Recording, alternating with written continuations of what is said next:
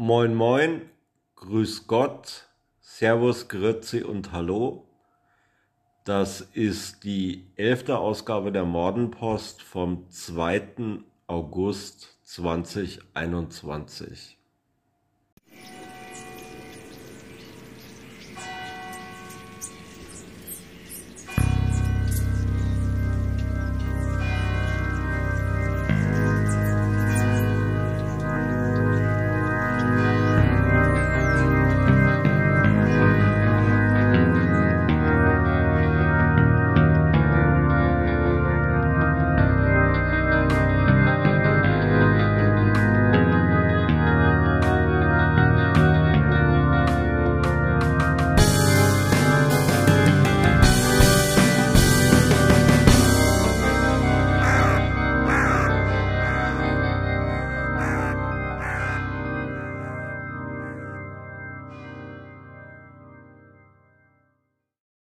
Im Fall der Aurora Hammer Killings steht jetzt der 60-jährige Alex Ewing im US-Bundesstaat Colorado vor Gericht. Die Staatsanwaltschaft geht davon aus, dass der Mann im Jahr 1984 in Aurora die Familie Bennett überfallen hat. Bruce und Deborah Bennett wurden mit einem Hammer erschlagen, genauso wie ihre siebenjährige Tochter Melissa, die darüber hinaus auch noch sexuell missbraucht wurde. Nur die dreijährige Vanessa überlebte den Überfall schwer verletzt. Außerdem erwartet Mr. Ewing im Oktober eine weitere Anklage für die Ermordung der 50-jährigen Patricia Smith. Diese Tat hatte sich einige Tage vor dem Überfall auf die Bennetts zugetragen. Außerdem vermuten die Behörden, dass Mr. Ewing im gleichen Zeitraum noch zwei weitere schwere Verbrechen begangen hat. Und zwar die Vergewaltigung und versuchte Ermordung einer 28-jährigen Frau und ein versuchter Mord an einem Pärchen. Für diese Taten liegt allerdings bisher noch keine Anklage vor. Beim Eingangsplädoyer machte der Verteidiger von Mr. Ewing den Behörden schwere Vorwürfe. Hm, da geht es ihm darum, dass seiner These nach zwei Täter oder mindestens zwei Täter diese Tat begangen haben müssen. Ähm, an einigen Stellen am Tatort und auf der Tatwaffe ähm, befand sich noch ein zweiter Set Fingerabdrücke von einer Person, die bisher unbekannt ist. Ähm, außerdem geht er davon aus, dass ähm, der Angriff auf Mr. Bennett und der Angriff auf Mrs. Bennett parallel stattgefunden haben muss.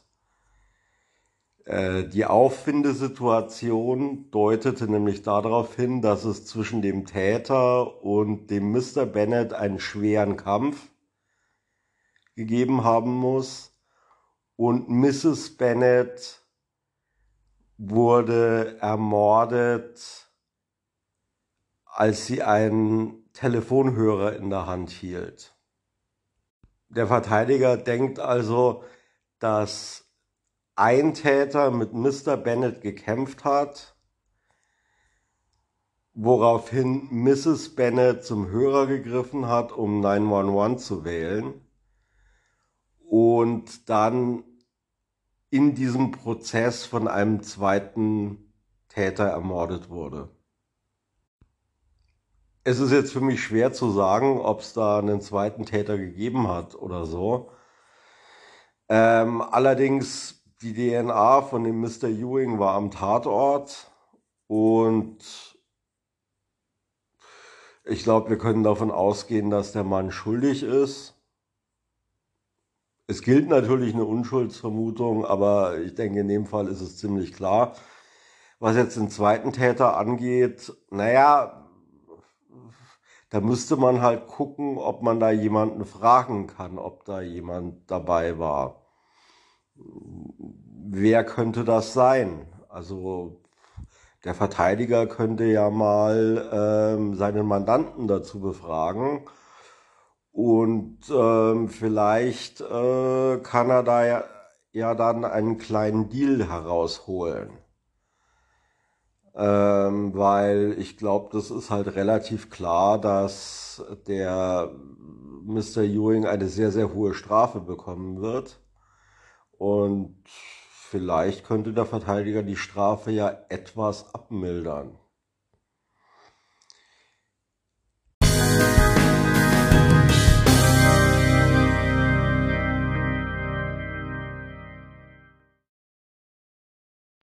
Ein kurzes Update in Sachen James Chadwell. Über James Chadwell hatte ich schon in den Folgen 4 und 5 gesprochen. Der Mr. Chadwell ist der Mann, der in Indiana verhaftet wurde, nachdem er ein kleines Mädchen bei sich im Keller eingeschlossen und ja, gefoltert und missbraucht hatte. Und im Zuge seiner Verhaftung sind dann Spekulationen aufgekommen, ob der Mr. Chadwell auch verantwortlich sein könnte für die sogenannten Delphi-Morde. Also die Delphi-Morde sind ein sehr bekannter Cold Case aus Indiana. Auch hierzu mehr in Folge 4 und 5. Der Mr. Chadwell sitzt anscheinend nach wie vor in Untersuchungshaft und erwartet seinen Prozess. Sein Anwalt hat jetzt einen Antrag auf Change of Venue gestellt. Also das heißt, in den USA gibt es halt die Möglichkeit, einen Prozess zu verlegen. Also es gibt ja, so wie in Deutschland, immer äh, ein bestimmtes Gericht, das zuständig ist, wenn ein Verbrechen an einem bestimmten Ort begangen wird. Also sprich, es passiert ein Mord in München, dann wird er halt in der Regel nicht in Stuttgart oder Frankfurt verhandelt, sondern in München. Und in den USA gibt es halt die Möglichkeit, zumindest in manchen Bundesstaaten, ich weiß nicht, ob das überall gilt, aber es gibt die Möglichkeit, einen Change of Venue zu beantragen, dass man also sagt, nee, wir wollen, dass ein Gericht in einer anderen Stadt den Fall äh, übernimmt. Ein Grund für so einen Change of Venue könnte sein, dass es eben sehr viel Berichterstattung über den Fall gab in der Presse und dass man deswegen sehr schwierig unbeeinflusste Geschworene findet. Und genau das ist, was der Anwalt hier annimmt. Der sagt halt, ja, es wurde so viel Negatives über meinen Mandanten berichtet in der lokalen Presse. Ähm, die Geschworenen werden voreingenommen sein gegen meinen Mandanten. Und das möchte ich eben verhindern und deswegen beantrage ich, dass der Fall woanders verhandelt wird. Soweit ich das weiß, ist sein Antrag jetzt nichts total Ungewöhnliches. Also ich erinnere mich noch an den George Floyd-Prozess da war es auch so, dass der Verteidiger einen Antrag auf Change of Venue gestellt hatte. Und in dem Fall war das allerdings so, dass der Antrag abgelehnt wurde. Man kann sich in dem Zusammenhang ja auch fragen, bringt es überhaupt was? Also im Fall George Floyd war das ja so, dass das Ganze nicht nur lokal Schlagzeilen gemacht hat, sondern landesweit oder in diesem Fall sogar weltweit und auch über die James Chadwell Verhaftung wurde auch überregional und landesweit berichtet. Also in anderen Landesteilen wird man auch Schwierigkeiten haben, unvoreingenommene Geschworene zu finden. Es scheint aber tatsächlich so zu sein, dass in manchen Fällen so ein Change of Venue einem Angeklagten durchaus nutzen kann. Also bekanntes Beispiel der Fall O.J. Simpson. Im Fall O.J. Simpson war ja nun die Beweislast gegen O.J. Simpson sehr erdrückend und der Mann wurde freigesprochen, aber also wenn man sich den O.J. Simpson Fall anguckt, kann man meines Erachtens auf gar keinen anderen Schluss kommen, als dass O.J. Simpson absolut, absolut schuldig war. Und hier sagen ja in der Rückschau sehr viele Journalisten, Beobachter, Juristen, dass einer der Hauptgründe war dafür, dass er freigesprochen wurde, der Change of Venue war. Also O.J. Simpson hat dieser Change of Venue damals leider sehr genutzt.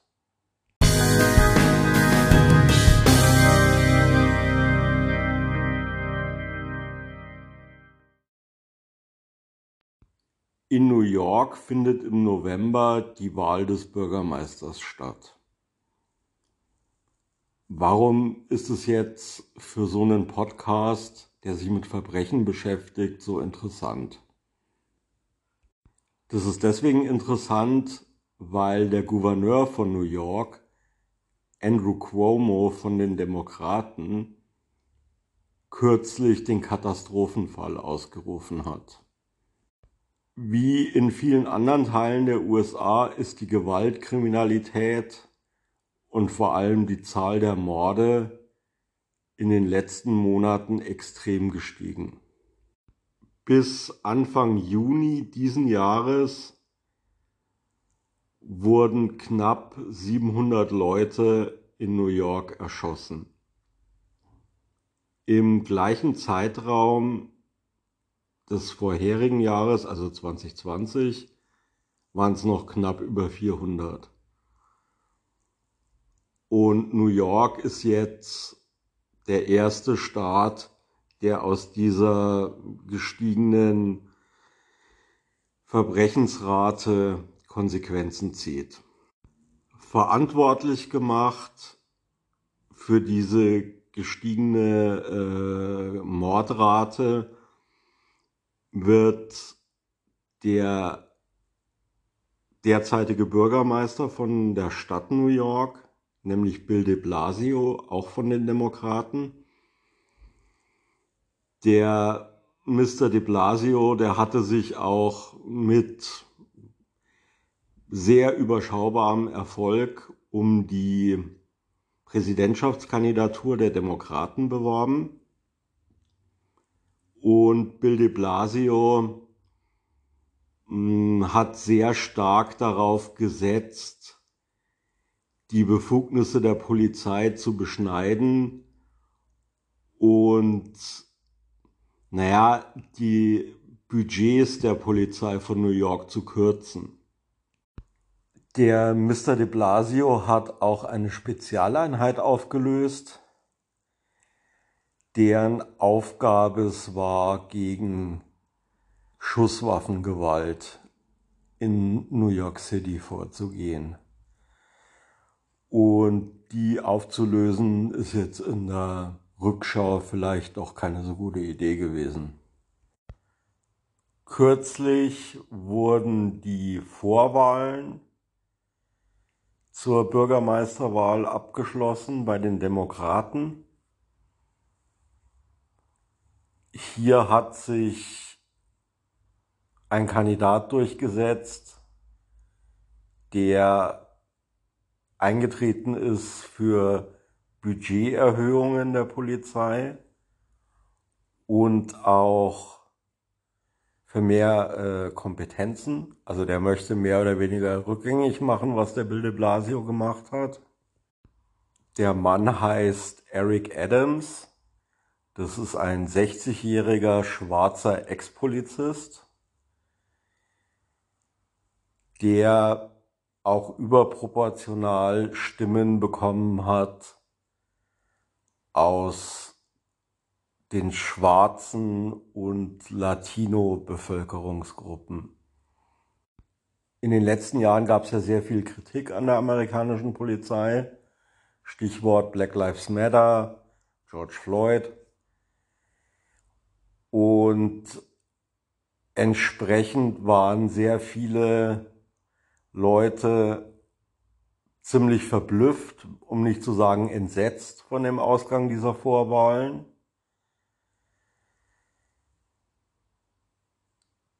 Allerdings zeigt halt diese Wahl schon, dass es offensichtlich auch in den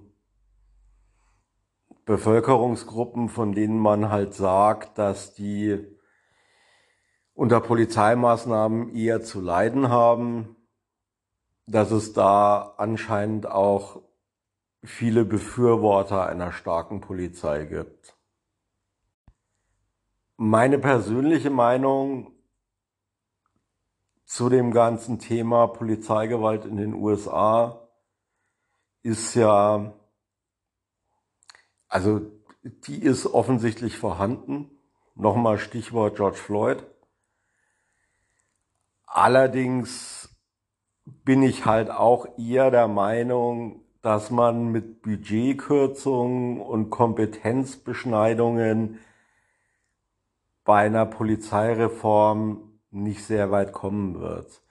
Ich sehe halt eher, dass die Polizei in den USA größere Budgets braucht, um sich vernünftig zu reformieren.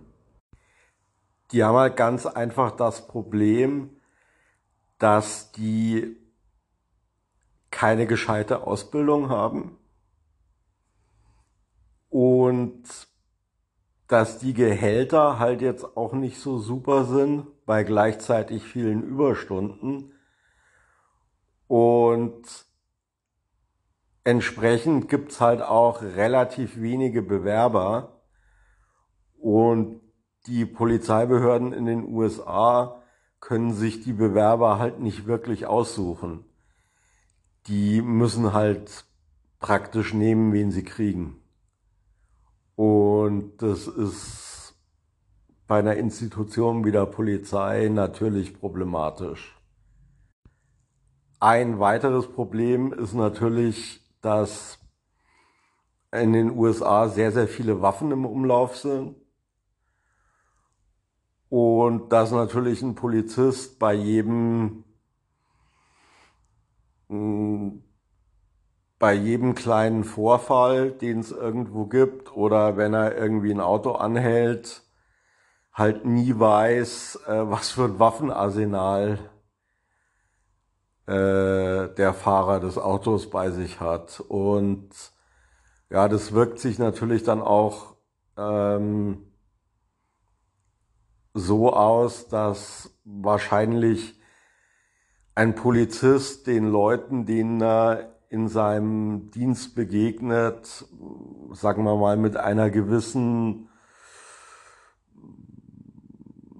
mit einer gewissen, ja, wie soll man sagen, mit einem, mit einem gewissen Misstrauen entgegentritt. Und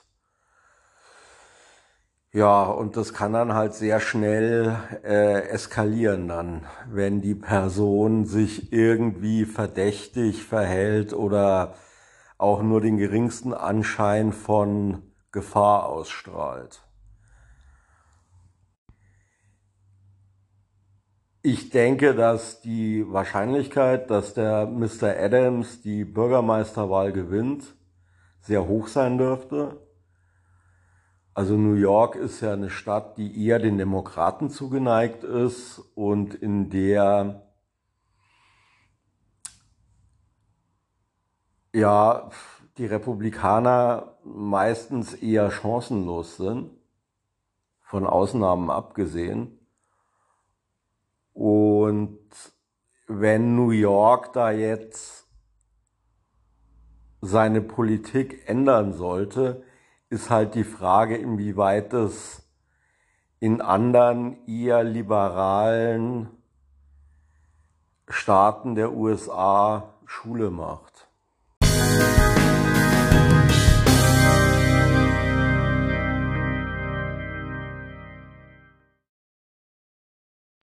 Wenn wir gerade schon von New York sprechen, in Folge 7 hatte ich ja schon mal über den Long Island Serial Killer gesprochen und über die beiden Podcasts, die es zu diesem Fall gibt.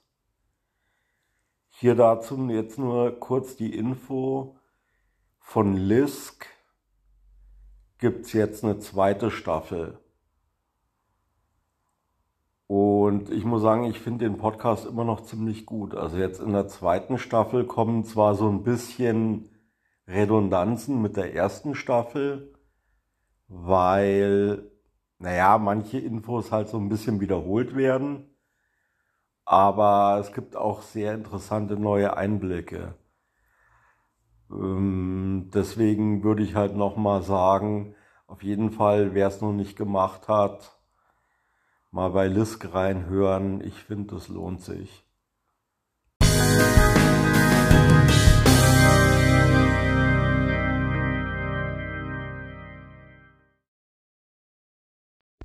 Auch für unser letztes Thema bleiben wir in den USA.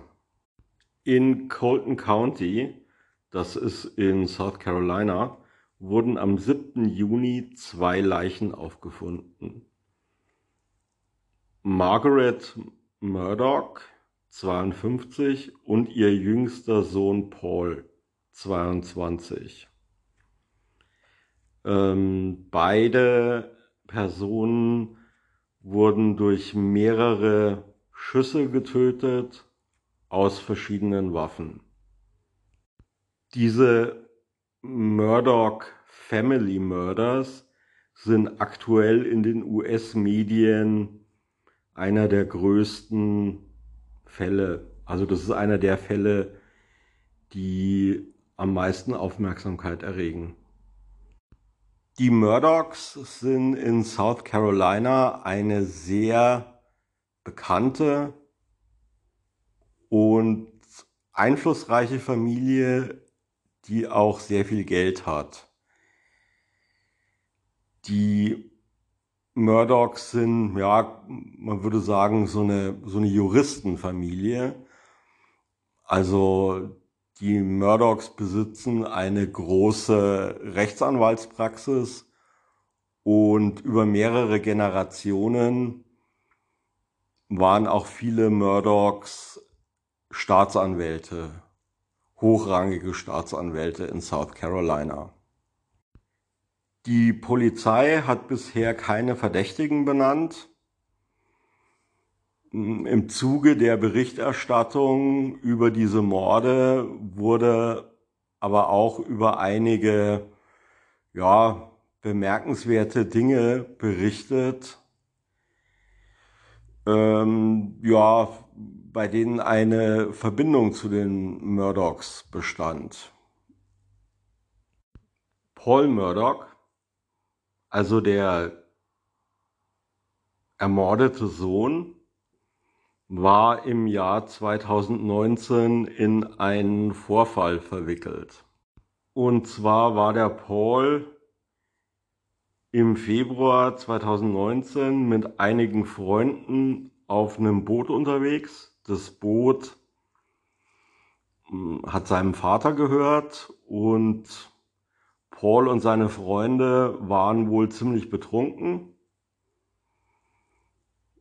wie man später erfahren hat. Auf jeden Fall hat dieses Boot während der Fahrt, Paul war am Steuer, eine Brücke gerammt. Dabei sind alle sechs Insassen über Bord gegangen.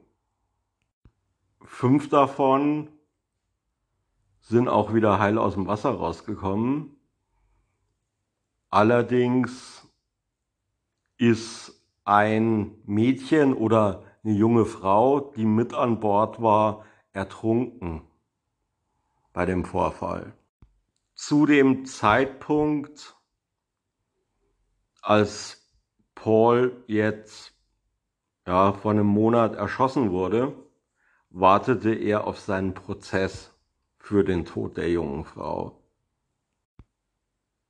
Außerdem gibt es interessanterweise noch einen weiteren ungeklärten Todesfall, der mit der Familie Murdoch in Verbindung stehen könnte.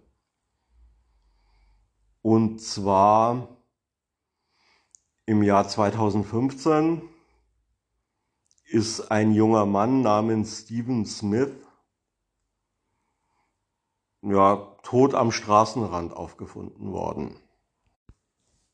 Der Gerichtsmediziner, der den Mr. Smith untersucht hat, mm, hat als Todesursache festgestellt, dass er von einem Truck überfahren worden sein soll. Was hat das Ganze jetzt mit der Familie Murdoch zu tun? Man weiß es nicht wirklich. Allerdings hat SLAD, SLAD ist die oberste Polizeibehörde in South Carolina. Also wäre jetzt bei uns vielleicht vergleichbar mit sowas wie einem LKA. Im Zuge der Murdoch-Ermittlungen neue Ermittlungen im Fall Stephen Smith aufgenommen.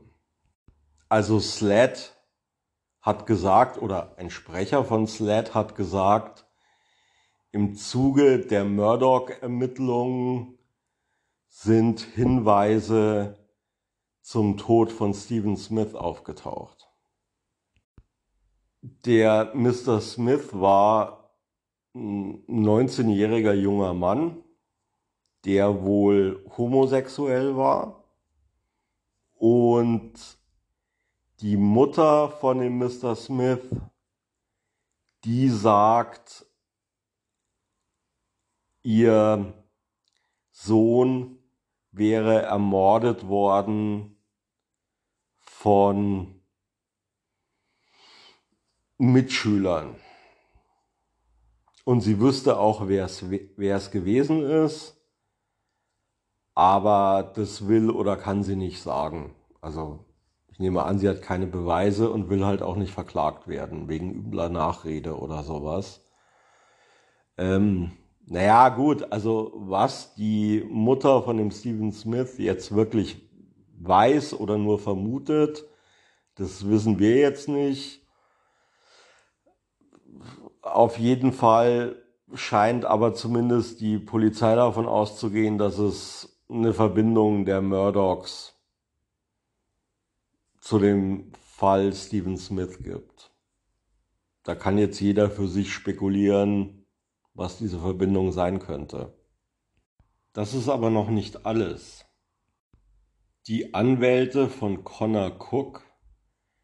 Connor Cook ist ein Freund von Paul Murdoch, der auch einer der Bootsinsassen war bei dem Bootsunfall, hat über seine Anwälte Beschwerde bei Gericht eingereicht.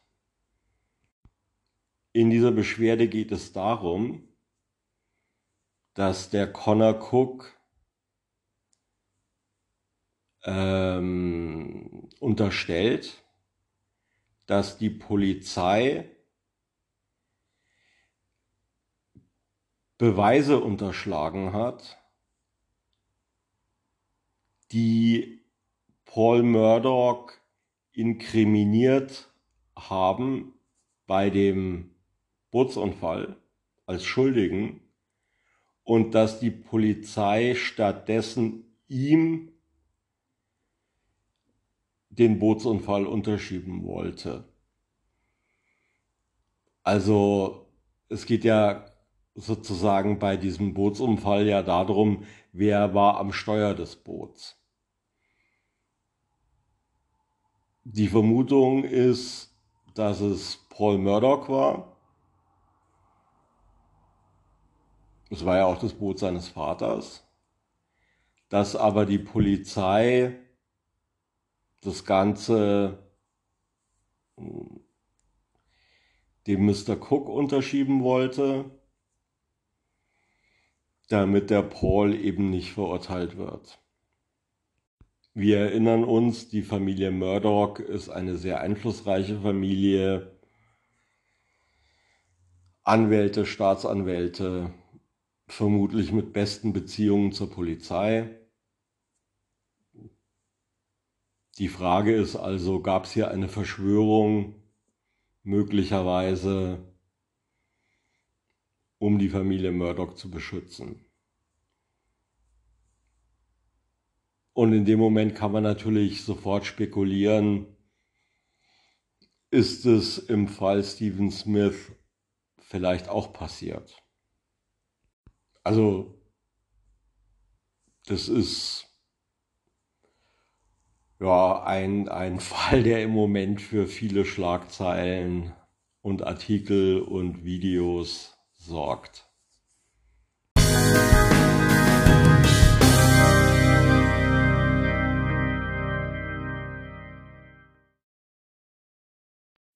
Das war die elfte Ausgabe der Mordenpost. Ich werde mich in den nächsten Tagen dann mal um die angekündigte Hinter den Kulissen Folge kümmern. Und ja, mehr gibt es eigentlich aktuell nicht zu sagen, außer auf Wiederschauen und Hören.